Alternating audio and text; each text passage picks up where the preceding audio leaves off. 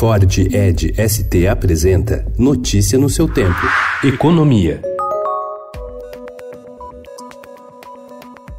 O governo deve apresentar ao Congresso na próxima semana o projeto de lei que prevê a privatização da Eletrobras. A proposta, segundo apurou o Estadão Broadcast, deve conter os mesmos itens que estavam na medida provisória 879, que não foi votada pela Câmara e perderá a validade na próxima quarta-feira. O principal deles é o aporte de até 3 bilhões e meio de reais da União à companhia. A avaliação do governo é que com a aprovação pela Câmara dos Deputados da reforma da Previdência, a casa fique com a agenda mais livre para apreciar outras propostas propostas de interesse do governo.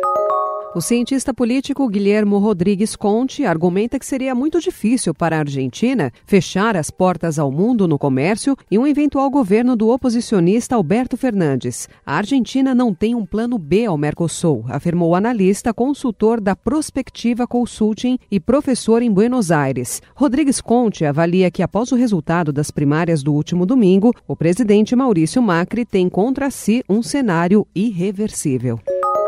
De olho nas eleições argentinas, o governo brasileiro vai intensificar as negociações para baixar, já a partir de janeiro, a tarifa externa comum, a TEC, cobrada pelos membros do Mercosul na importação de produtos de outros países. Segundo o Estadão Broadcast apurou, o Brasil negocia com Argentina, Paraguai e Uruguai um cronograma para cortar taxas no início de 2020.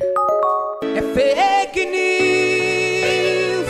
É fake news!